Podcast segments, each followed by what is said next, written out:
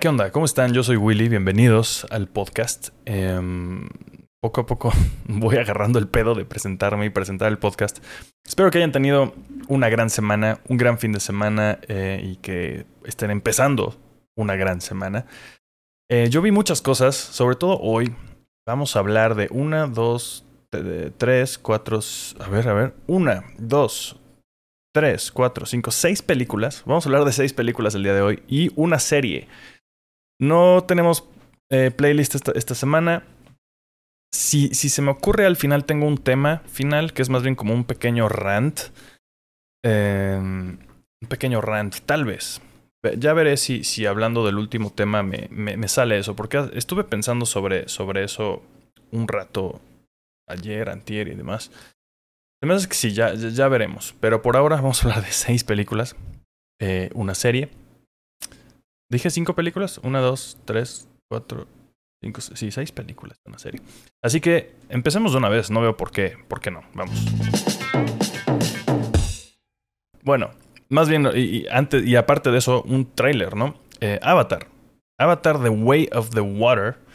Que ya cerré ya cerré aquí el, el tráiler que tenía listo para, para ver de nuevo.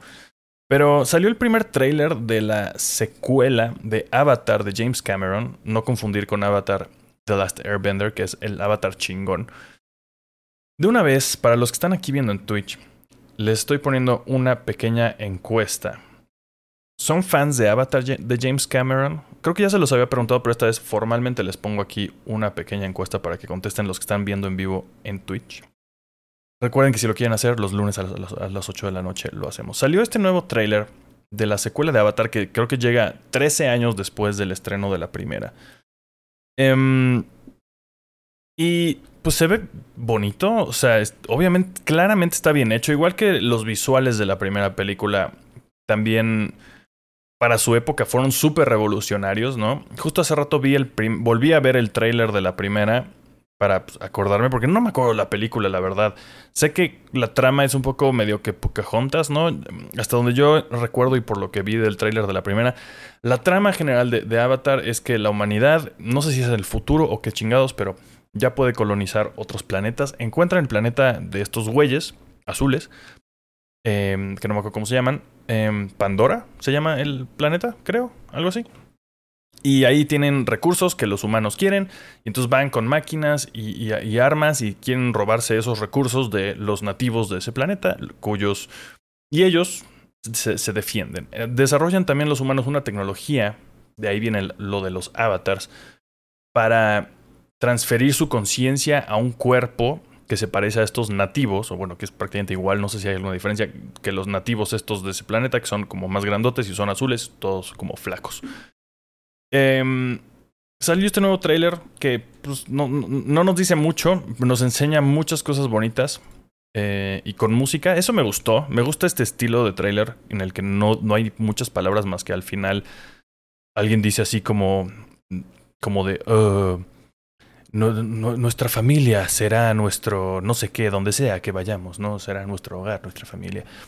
Eh, y, ya, ¿no? Ganó que no, no son fans de... Ah, hubo, sí hubo votos porque sí son fans de, Avatar, pero ganó en la encuesta que no son fans de Avatar. Yo tampoco, y no entiendo exactamente quién lo es. Sobre todo para cuando... Eh, cuando están planeadas cuatro, esta es la primera de cuatro secuelas que van a existir. Se supone que cada una tiene su propio, puedes verlas sin, sin ver la anterior, aparentemente, por lo que han dicho. Eh, por aquí también en el chat, antes de que empezáramos, están diciendo que se rumora que esta película va a debutar una nueva tecnología 3D que no va a necesitar lentes para ver. Eso me suena a una pesadilla. Como bien mencionaban aquí en el chat, que por cierto ahorita saludo a los primeros en llegar, em, que como el 3DS de Nintendo, que es horrible, es feísimo. Si han usado una vez un 3DS, es horrible, te mareas, se ve feísimo. Eh, no sé cómo funcionaría eso en, una sala de cine. Mm, no, mi cerebro no, capta en este momento rápidamente cómo se puede hacer, pero bueno, James Cameron lo que hace, lo que hizo por lo menos con la primera de Avatar fue eso, innovar tecnológicamente. Aquí no me sorprendería que tratara de hacer lo mismo de alguna forma. Si eso es todo, entonces es, más show que otra cosa. supongo que me va a dar suficiente morbo para ver la primera película de Avatar pronto. Y pues no, no, creo, no creo llegar a nada. No creo que me vaya a gustar mucho. Eh, no creo que vaya a cambiar mi opinión. Ha pasado antes, ¿no? Ya lo saben como Venom. Cambié de opinión un poco con la primera. Em, pero no sé, el caso es que salió este nuevo tráiler, sale la película en diciembre, ya hablaremos, ya el aire a ver, ya hablaremos al respecto cuando salga. Eh, pero eh, no sé, a mí no me interesa mucho y se me hace que están gastando demasiado dinero. O sea, ¿quién es el público de Avatar? Sí hay público, pero yo creo que es como el público que la cacha en la tele o que la va a comprar pirata en el tianguis. O sea, se me hace que es una película de esas de familia que pasan en Canal 5, ¿no? Aquí en México. Ese tipo de película yo creo que es. Fuera de eso, no, no, no siento que haya un fandom, como por ejemplo algo de Marvel o demás. Supongo que lo quieren quieren fomentar a que se desarrolle ese fandom sacando tantas secuelas, pero bueno, ya veremos qué pasa. Ya hablaremos en diciembre cuando salga la película. Por ahora, pues, pues, pues, pues listo. Como dije, aprovecho para saludar a los primeros que llegaron aquí al chat en Twitch. Ism Gia, eh, Aftermax, Joe Mordo, Daniel Rodríguez, eh, etc. Muchas gracias a todos por venir. Jurassic Park 3. Eh, más o menos en este estilo, igual que Avatar, estoy como que volviendo a ver algunas películas que van a tener secuelas este año para llegar como que bien informado. Y estoy súper decepcionado con Jurassic Park. ya hablamos hace dos semanas de la primera película. Eh, que, que, pues, híjole, es una gran película, es una gran, gran, gran, gran película. La segunda ya hablamos también de pues, lo, lo, medio decepcionante que es. Eh, las dos primeras dirigidas por Steven Spielberg, la tercera salió en el cine en 2001 y más bien fue dirigida por Joe Johnston, que pues es el director de Jumanji, dirigió después Capitán América, Honey, I, Shrunk the Kids, varias cosas chidas, ¿no? O, o, medianamente chidas. Esta me gustó un poco más que la segunda, Jurassic Park 3, nunca la había visto, la 2 sí recordaba varias escenas cuando la volvió a ver esta vez, Jurassic Park 3 creo que sí nunca la había visto. Eh, está mejor que la segunda. Hay más dinosaurios, ¿no? Hay menos escenas de gente diciendo lo que hacen los dinosaurios y hay más escenas de los dinosaurios haciendo cosas, lo cual siempre es bueno en una película de dinosaurios. Eh, las actuaciones me parecen decentes, ¿no? Salen Sam Neill, eh, William Macy, Tia Leoni, que siempre tuve de morrito un crush con esa morra. Em, ah, sí, sale de Mrs. Kirby aquí. Y como que no sale gran gente, sale, sale Salen, bueno, Sam Neill y Laura Dern regresan desde la primera. Y no tenemos, muy importantemente, a Jeff Goldblum. Habría aumentado probablemente una estrella. mi, mi, calificación de tres estrellas de esta película habría aumentado una, una estrella nada más por haber incluido a Jeff Goldblum. No es el caso. Y entonces esto ya llegué a la conclusión de que la serie de películas de Jurassic Park no es chida, no es buena, no son buenas películas. O sea, son entretenidas, son para vender juguetes 100% y ya. Viví un poco engañado todos estos años creyendo que realmente me había estado perdiendo de algo. Confirmo, ahora que veo la tercera, el cierre de la primera trilogía, eh, ahora empezaré a ver las de Jurassic World para ponerme al corriente antes del estreno de la nueva. Pero por lo que he visto de reacciones de la gente de estas nuevas películas, como con Chris Pratt y todo este pedo, que tampoco están tan chidas. Entonces, pues nada, estoy un poco decepcionado porque neta en algún momento dije, güey, ¿por qué nunca las he visto? Se ve que están chidas, eh, tienen mucho fandom, ¿no? De todas las edades, no solo niños que quieren comprar los juguetes. Pero ahora veo que es pura nostalgia. Los güeyes de mi edad que son fans de Jurassic Park, es por nostalgia o porque tienen cierto afecto a, la franquicia por X o Y razón, pero no son películas chidas, al menos no hasta ahora. Ya les seguiré contando las siguientes entregas. Eh, y también díganme en los comentarios de YouTube o escríbanme a, Willy Holland en cualquier red social que quieran. Eh, ¿Qué otras franquicias debería re revisitar ahora que acabemos de ver Jurassic Park? Digo, al mismo tiempo estoy revisitando otras. Ah, más adelante en el programa lo haremos. Pero bueno, así está el rollo con Jurassic Park 3. Eh, pues divertidona, no, no muchísimo, suficientemente entretenida y ya. Vende juguetes, es todo. Listo. Uno de ustedes me, sugirió ver esta película. Si estás en el chat, no me acuerdo quién fue, pero dije, ah, claro que la quiero ver. Se llama The Comeback Trail o en español creo que le pusieron La Última Estafa, una cosa por el estilo. Es una película de 2020. Yo cuando me la recomendaron creí que era nueva, creí que era por lo menos del año pasado, pero bueno, tiene ya dos años. Dirigida por George Gallo, que ha dirigido varias comedias, ¿no? Em, y cositas medio de acción, por lo que entiendo, pero ninguna película así que yo conozca súper, súper pues, chida, ¿no? Lo más atractivo de esta película fue lo que me dijeron, ¿no? Y ves el póster y dices, bueno, estelarizada por Robert De Niro, Morgan Freeman y Tommy Lee Jones, con Zach Braff y un montón de otra gente, ¿no? Eh, desde ahí dije, ok, la quiero ver, definitivamente. Es una película un poco extraña. La trama va de unos productores de cine que pues están tratando, que es eh, Robert, Robert De Niro y su sobrino, que es Zach Braff, son productores de cine, pero pues nunca han hecho una película chingona.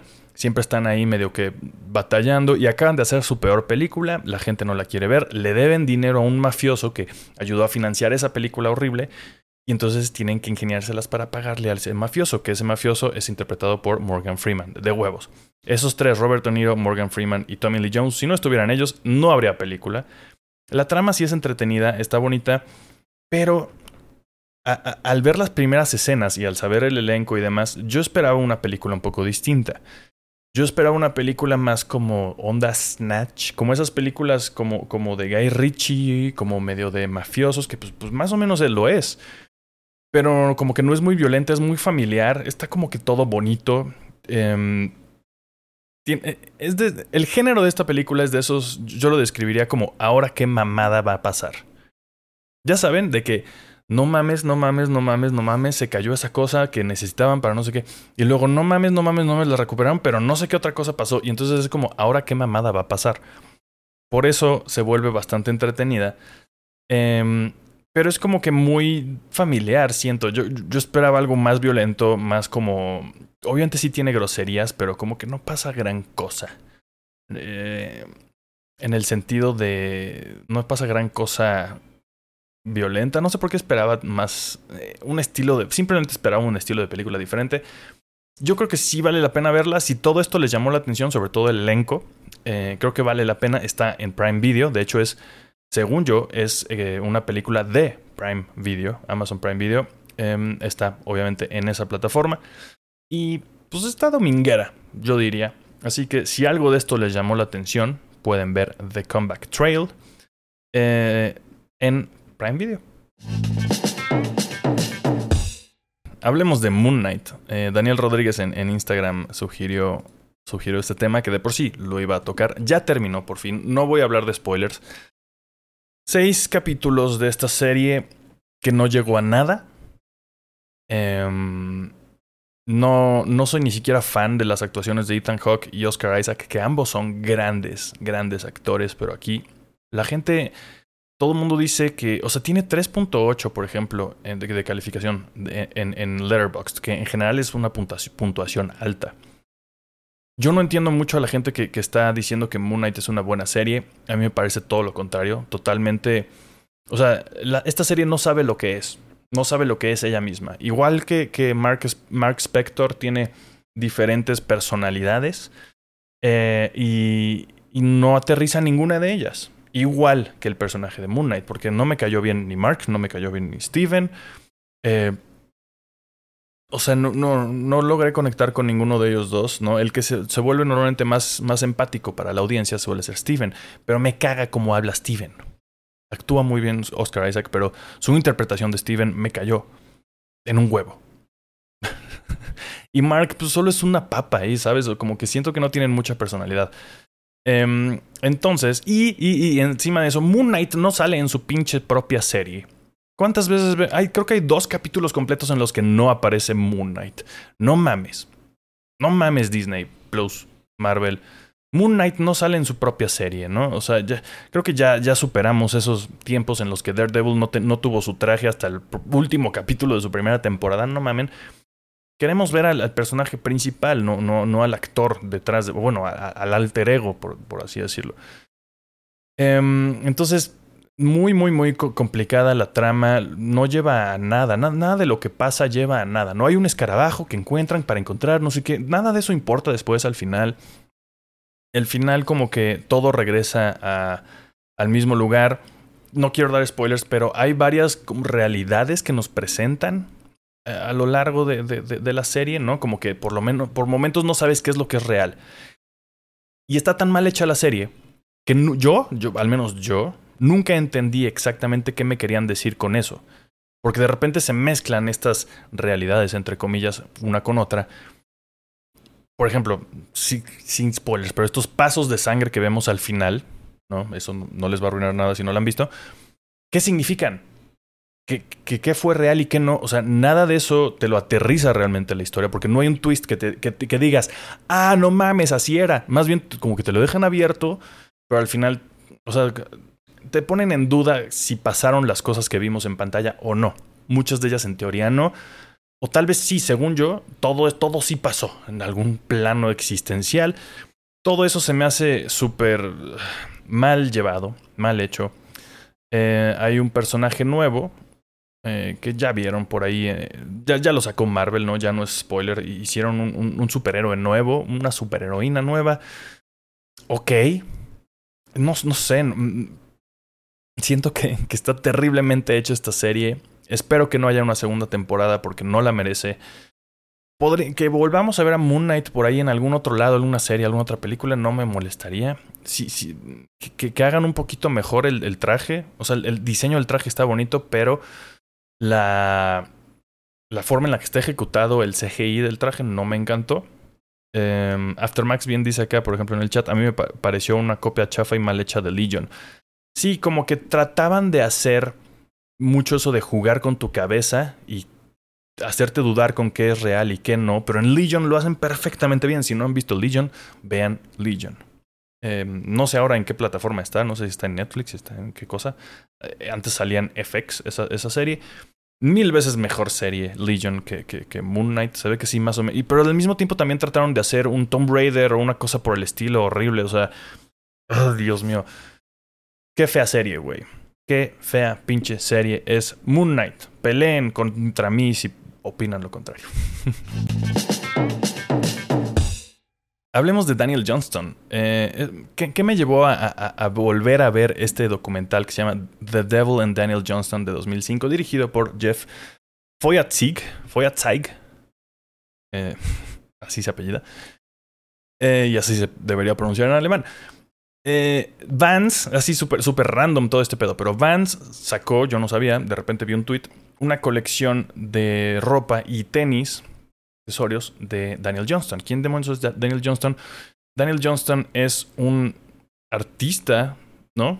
Eh, músico, dibujante, ilustrador, eh, gringo, que tiene, tiene un, un, rollo muy extraño. Bueno, tuvo, ¿no? Murió hace unos dos, tres años.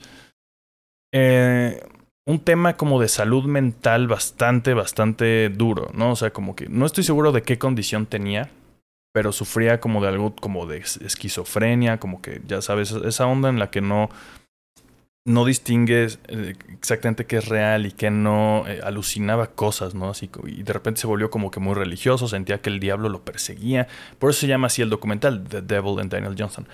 Vale muchísimo la pena, hayan escuchado su música o no, hayan visto sus dibujos o no, vale muchísimo la pena que vean este documental porque además eh, está muy, muy, muy bien hecho el documental.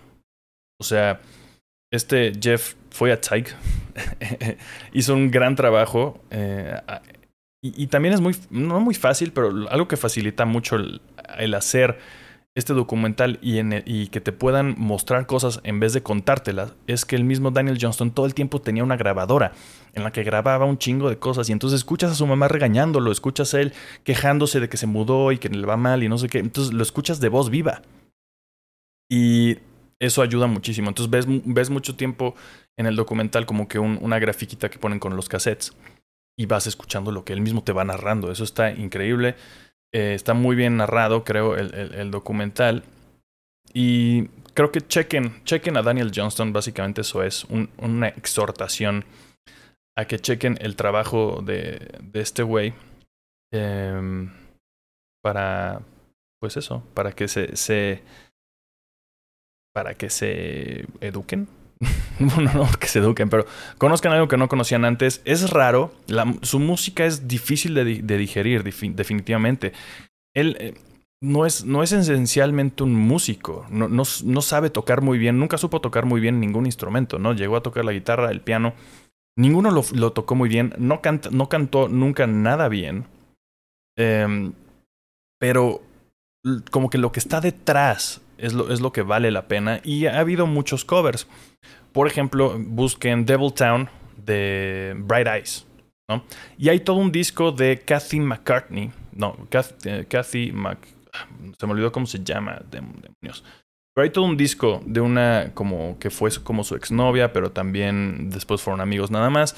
Una cosa por el estilo como que pues, amigos durante mucho tiempo, que grabó todo un disco con canciones de Daniel Johnston, pero con arreglos un poco más escuchables, sin llegar a serlo pop para nada. O sea, sigue siendo un disco bastante alternativo, pero como que ella sí sabe cantar, ¿no? Por ejemplo, y entonces ayuda mucho, mucho a eso. Em, entonces les, les recomiendo mucho que chequen cualquier cosa que puedan de Daniel Johnston.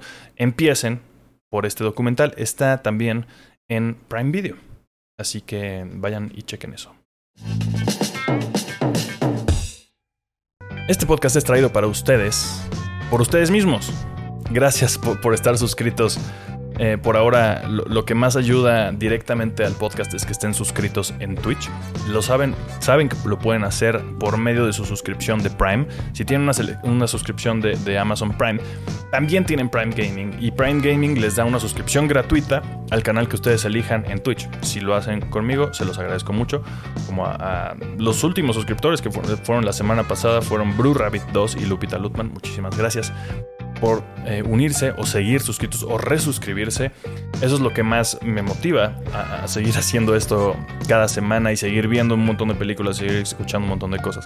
Otra cosa que pueden hacer que es súper gratuita para todos y parece que ayuda bastante es que vayan a Spotify y creo que con que escuchen un minuto o un poco más del podcast, si es que no lo han hecho ya ahí, pueden calificar el programa. Así que si dejan una calificación en Spotify para el programa, se los agradeceré infinitamente. Así que gracias y volvamos a la programación. Hablemos ahora de Army of Darkness. Vamos a hablar hoy mucho de Sam Raimi. Eh, ya saben que ya les había empezado a hablar, igual que lo estuve, haciendo ahorita con Jurassic Park. Saben que estoy como que redescubriendo, o más bien descubriendo por primera vez, ¿no? El género fílmico de, de terror, porque antes me daba mucho miedo ver películas de terror de chiquito tenía un trauma con los extraterrestres, etcétera, etcétera, etcétera. Ya, se los he dicho muchas veces. El caso es que apenas estoy como redescubriendo esto y me está gustando mucho lo que estoy viendo. Eh, entonces dije, bueno, veamos clásicos como por ejemplo Evil Dead. Evil Dead 2, de las cuales ya hablamos recientemente aquí en el programa, y esta vez ya me tocó por fin ver Army of Darkness, que ha sido mi favorita de las tres, donde ya siento que se, se consolida este estilo de Sam Raimi previo obviamente a Spider-Man y todo este asunto, ¿no? Esta Army of Darkness es del 92, prácticamente 10 años antes de, Spider-Man. Pero aún así, este güey tenía para entonces veintitantos años, ¿no? Em, Army of Darkness creo que consolida su estilo de comedia y horror mientras mete a Ash en un, en un lugar ahí como, más bien en un tiempo, ¿no? Medieval, europeo es una pinche locura, ¿no? Por supuesto que lo es y, me encanta. Bruce Campbell como, como protagonista, después de ver esta película, me, confirmó mi, mi duda existencial de por qué no se volvió una verdadera estrella de cine. Es, es, una estrella de culto, diría yo, Bruce Campbell, pero no es una estrella mundial de cine, me parece. Y lo pudo haber hecho, lo pudo haber sido. Era suficientemente guapo, suficientemente chistoso, suficientemente buen actor para poder. Podría ser tipo un Chris Hemsworth, una cosa así de, que, tenemos hoy. Incluso hasta más chistoso realmente. Es bastante más chistoso que, Hemsworth, a mi parecer. Eh, entonces no lo entiendo, pero bueno. Hasta ahora lo mejor que he visto, o mi cosa favorita que he visto de Sam Raimi y, Bruce Campbell es Army of Darkness del 92. Y no, no, no, sé si hay mucho más que decir. Creo que, creo que es muy rápido lo que tengo que decir sobre esto, pero estoy disfrutando mucho este, este viaje en la filmografía de Sam Raimi. Todo eso también lo hice un poco preparándome para ver Doctor Strange in the Multiverse of, Madness. Sé que hay también muchas otras cosas de, de, Evil Dead, como hay, hay, un remake, hay una serie que ya tengo en mi lista para, para empezar a ver pronto, y viene un videojuego muy pronto de Evil Dead. O no sé cómo se llama, no sé si, el videojuego es Army of Darkness o Evil Dead o cómo se llama.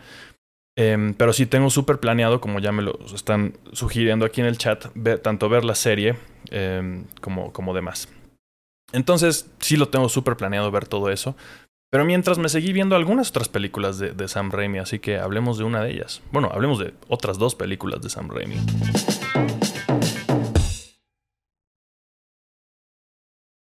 Drag Me to Hell, 2009, ¿no? Ya post Spider-Man y todo ese asunto. Dirigida, obviamente, también por, por Sam Raimi, estelarizada por Alison Lohman, eh, Justin Long, por ejemplo, Lorna Raver y demás. Em, en esta, por ejemplo, eh, a, mi pesar, no aparece. no aparece Bruce Campbell, pero bueno, aún así me pareció bastante divertida. Siento que es, es, es, es, es igualmente chistosa, pero no, no, es, no igualmente chistosa que, Evil Dead. si digo Evil Dead me refiero a las tres primeras, ¿no? Em, es un poco más seria, entre comillas, o sea, es mucho más de que casi casi aquí hay menos personajes que voltean a la cámara, que no es que pase necesariamente en las otras, pero es menos autorreferencial, pero sí, y si te asusta, eh, sobre todo con, con escenas como de, de medio de brinco.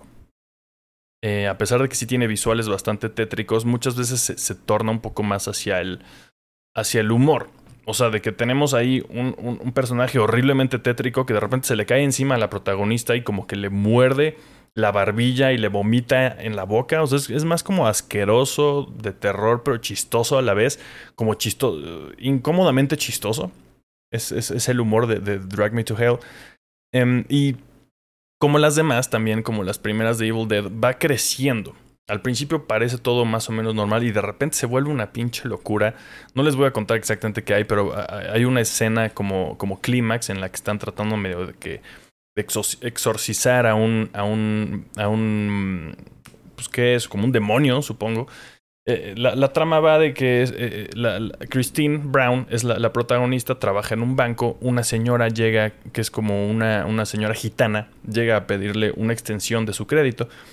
Ella no se lo puede dar porque su jefe no, no le da permiso de darle otra extensión más que ya le habían dado de un crédito. Y entonces esta señora pues se enoja y le la, maldice, literalmente. Y de eso se trata la película. De cómo esta chica se está tratando de deshacer de esa de esa maldición que ya nos habían establecido al principio. La primera escena de la película nos establece que después de tres días de, que, de haber recibido esa maldición, la iban a arrastrar literalmente al infierno. Y ahí iba a pasar su, su eternidad. Entonces, pues la película se trata de ella tratando de deshacerse de esta maldición. Em, entonces, bueno, eh, así está el rollo con, con, Drag Me to Hell. Si nunca la han visto y les gusta, sobre todo vean primero, yo creo que la trilogía de, de, de Evil Dead que son, como pregunta aquí Daniel Rodríguez en el chat, que no, sí solo son dos películas que se llaman Evil Dead. O sea, son Evil Dead, Evil Dead 2, pero la tercera se llama Army of, Army of Darkness. ¿no? Ya después está lo de Ash versus The Army of Darkness, pero las tres primeras películas, la trilogía original, son eh, Evil Dead, Evil Dead 2 y Army of Darkness. Si les gusta ese rollo, un sabor un poco distinto y ya es una película más moderna. Drag Me to Hell me parece bastante, bastante entretenida, bastante divertida. Sí, sí da asquito, sí da un poquito de miedo, pero la, verdad está tranqui. Para alguien que le dé mucho miedo a las películas de terror, siento que no es tan mala como para, para que se la echen. Así que ahí está. Hablemos de Doctor Strange. Ok, ahora sí. Doctor Strange in the multiverse of, that, madness. Todo el tiempo quiero decir darkness. Doctor Strange in the multiverse of, of madness. ¿Ven? Ahí está otra vez. Eh, Doctor Strange en el multiverso de la locura. Es la nueva película de Marvel Studios. La nueva gran película de Marvel Studios. Era muy, muy esperada por la gente. Y yo creo que sí, me voy a echar un rantcito después de que hable específicamente de la película. Porque quiero hablar también de mm, lo que hay alrededor de la película. Eh, fue una película muy esperada. Mucha gente estuvo hablando sobre lo que querían que pasara en esta película, lo cual me parece un poco un problema. Pero bueno, hablando específicamente de la, de la, película, originalmente iba a ser dirigida por Scott Derrickson, que es el, el, director de la primera de Doctor Strange. También es un director de terror, de hecho. Tiene sobre todo experiencia en ese campo. Se salió, tuvo algún tipo de diferencia con Marvel. Y entonces, afortunadamente para todos nosotros, bueno, todos los que nos gustó la película, porque parece que no a todo mundo, si está un poco dividida la, la, la, opinión, le entró al quite Sam Raimi y trajo todo su arsenal, que eso me encanta, o sea, se nota muchísimo. Número uno, lo, primero que les tengo que decir a quien sea sobre Doctor Strange y The Multiverse of Madness es que se nota totalmente que es una película dirigida por Sam Raimi. Ya había cosas previas, él no la escribió, ¿no? La escribió Michael, eh, Michael Waldron. Em, ya estaba escrita la película, ya había mucho trabajo previo, obviamente ya había una película previa, entonces en, en justo en entrevistas que vi después, ya que se estrenó la película con Sam Raimi, él dice, pues es que yo, ya nada más empujé a los personajes a donde podían llegar según lo que yo había estado establecido. Entonces como que le preguntaban como cuál fue la diferencia entre el, trabajo con Spider-Man y luego esta. A pesar de que esta es una película, pues en teoría como más grande, hay un mayor presupuesto, tiene mucho más bagaje atrás, tiene no sé cuántas películas van de Marvel, treinta y tantas, cuarenta, no sé cuántas van. Em, pero dice, pues, con Spider-Man tuvimos que empezar de cero a crear los personajes. Aquí ya todo estaba. Bueno, hay personajes nuevos, ¿no? Como América Chávez, interpretada por Xochitl Gómez. Estelarizada la película en general por Benedict Cumberbatch como el Doctor Strange. Elizabeth Olsen como Scarlet Witch. Eh, Chiwetel Ejiofor como... Eh, ¿Quién es? Mordo, ¿no? Em, Benedict Wong como Wong. Me encanta ese pedo que se llame así ese güey. Y muchos más personajes. Obviamente no voy a entrar en spoilers porque hay, un montón de cameos. Que yo creo que ahora que, haga mi rantcito después de, hablar de esto, eh, hablaré un poco más al respecto. Pero la película me gustó mucho porque, de nuevo, es una película de Marvel Studios, pero no, como que, o sea, obviamente sí lo parece y tiene mucho, y sobre todo al principio se nota mucho como es una película de Marvel Studios, pero poco a poco van pasando cosas más y más y más locas parece que esta película no le tiene miedo a nada. De matar a X y Y, de eh, poseer acá y hacer demonios y un montón de cosas loquísimas que, que, que parece una película de terror por momentos. No lo es realmente, no es una película de terror, pero sí tiene escenas inspiradas en el terror. Eh, si no la han visto y se quieren imaginar más o menos cómo es esto, imaginen la escena de, de la creación de Doctor Octopus en Spider-Man 2 que obviamente Sam Raimi hizo como una escena de terror, en la que se despiertan los brazos y empieza a matar a todos los doctores. Aquí hay muchas escenas más o menos de ese tipo que parecen de una película de terror. No hay sangre, sigue siendo una película para adolescentes, es PG-13, no es, clasificación B, supongo que en, en México. No hay gore, pero sí hay gore. O sea, como que estiraron, eso me gustó también. Estiraron, yo creo que hasta el límite eh, de, la violencia, la clasificación de la película, sin llegar a ser clasificación para adultos, yo no siento que lo necesite ser. Realmente creo que, creo que eso está chido. Em, entonces, eh, en general estoy muy contento con, con que esta película se haya arriesgado a tanto y que tenga la voz de un autor. Si Marvel puede seguir haciendo eso, yo voy a estar encantado, porque francamente el MCU puede volverse muy aburrido. Parece que lo que viene pronto no lo es tanto. No, no sé, por ejemplo, cómo vaya a estar Black Panther. Si es que sí se estrena Black Panther eh, a finales de año, en teoría, se estrena este mismo año.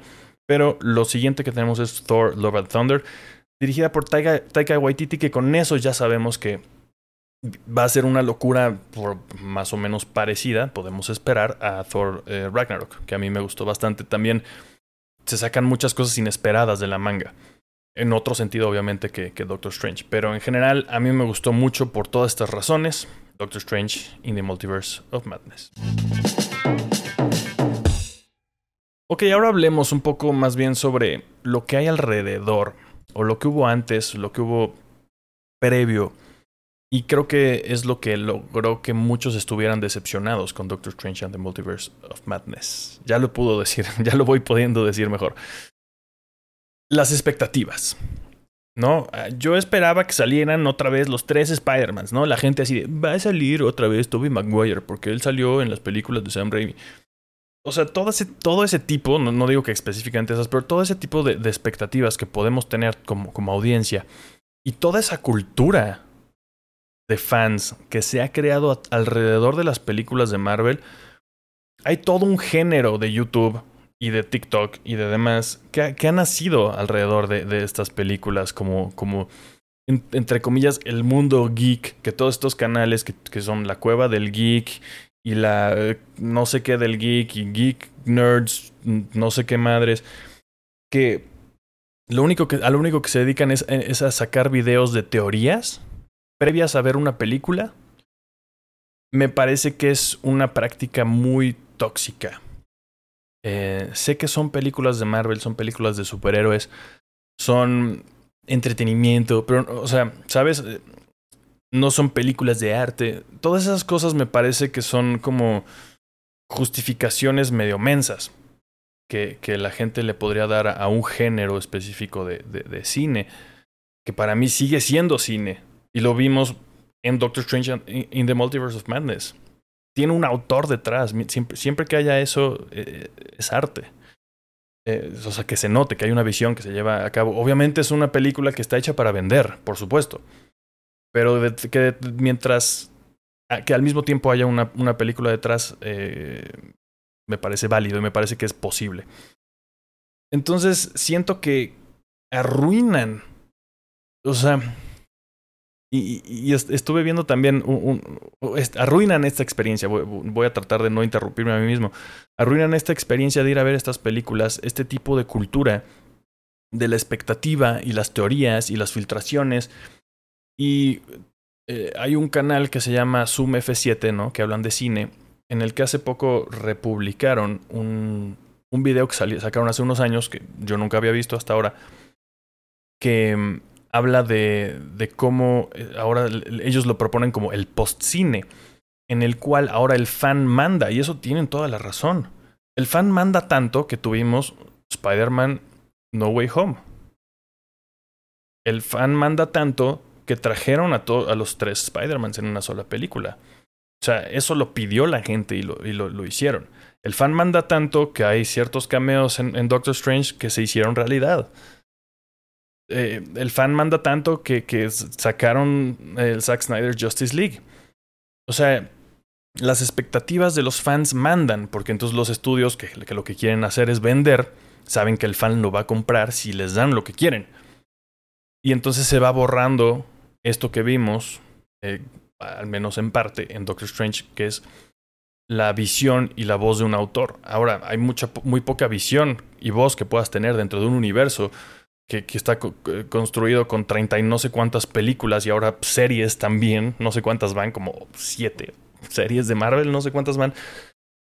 Em, creo que mi punto con todo esto es que los invito a que no caigamos en esa cultura de, del fandom de esperar cosas antes de ver la película, de tratar de buscar todas las filtraciones, tampoco de, arruinarle la película a, la demás gente. O sea, no a los spoilers, no mamen. O sea, si a ustedes no les importa, pues cállense, porque a, muchos otros sí nos importa los spoilers. Entonces no les, no les cuesta nada callarse la boca. Em, los exhorto eso, a que, a que, a que digamos no a estas, a estas, a este contenido de teorías, de, o sea, está, divertido, por supuesto, preguntarnos cosas. cuando hacemos em, por ejemplo, especiales, como haremos seguramente uno de, esta película de Doctor Strange, al final casi siempre les pregunto a ustedes qué les, para dónde creen que vaya todo este asunto. Porque pues es la naturaleza del MCU, una cosa lleva a la otra. Pero cuando tenemos una película más o menos contenida, como en este caso, siento que es hasta cierto punto bastante contenida, Doctor Strange en algunos sentidos, em, creo que ganamos todos porque tenemos mejor contenido. Cuando la, cuando la película se vuelve el tráiler de la siguiente película, no gana nadie, yo creo. Solamente eh, esa gente que hace ese contenido, supongo, para decir, ah, se los dije, ¿no? Yo qué sé. Entonces, eh, no lo sé. siento que sí. Mucha gente que está decepcionada con esta película realmente está decepcionada con sus expectativas. Y también mucho porque no son fans de Sam Raimi y no se esperaban este estilo tan, tan como chusco de terror que, que tiene este director tan específico, tan pionero en, este, en este estilo, en este género de, de la comedia de horror. Entonces, eh, quiero dejarlos este, este programa, que ya estamos a punto de cerrar, con esa pequeña reflexión y, esa invitación a que dejemos que, que nos sorprenda el cine. Sobre todo eso. A mí me encanta cuando me sorprenden. Cuando de repente el mandarín es un actor. A mí me encantó. Era como, no mames, no me esperaba eso para nada. Qué chingón. Y es ben, ben Kingsley lo está haciendo perfectamente bien en pantalla. No es un gran actor. Me encantó eso, a pesar de que, ah, pues tal vez estaría chido ver el mandarín como en los cómics, con los pinches anillos y la chingada.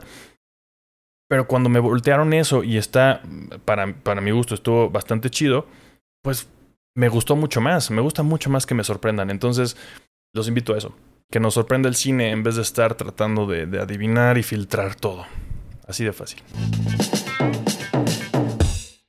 Y ahora sí, eso fue todo por esta semana. Bastante cargadita de, de, de películas y con esta serie eh, tremendamente mala de Moon Knight. Peleen, peleen contra mí, los veo aquí afuera en la esquina si les gustó Moon Knight. No, más bien explíquenme por qué les gustó, pero la verdad es que sí siento que estoy siendo objetivo. Eh, ya, ya expuse muchas de mis razones, ¿no? Eh, realmente no hay un hilo con la serie. Pero bueno, ya no, no voy a decir más porque, porque, porque no me gustó Moon Knight. Pero muchas gracias por ver el capítulo de hoy. Eh, gracias también. Déjenme abrir rápido mi correo para, para no equivocarme con el nombre, pero gracias a Carlos Jiménez Hernández, que fue el ganador la semana pasada del sorteo, ya le hice llegar su premio, eligió una tarjeta de Amazon de 500 pesos. Muchas, muchas gracias, Carlos, por haber participado. Gracias a todos los que participaron en, el sorteo de los 30 episodios. Este, este, ya es el 31. Muchas gracias por estar aquí. Todos estos episodios. Seguirá habiendo cosas para ustedes, seguirá habiendo uno que otro sorteo, seguirá habiendo no sé, voy, a ver qué más le puedo hacer para ustedes y sobre todo también para los que están suscritos en Twitch. Sobre todo para ustedes, muchísimas gracias, muchas gracias a todos. Que tengan una gran semana, vean un chingo de cine, escuchen mucha música, jueguen videojuegos eh, y no sé, solo pásensela bien.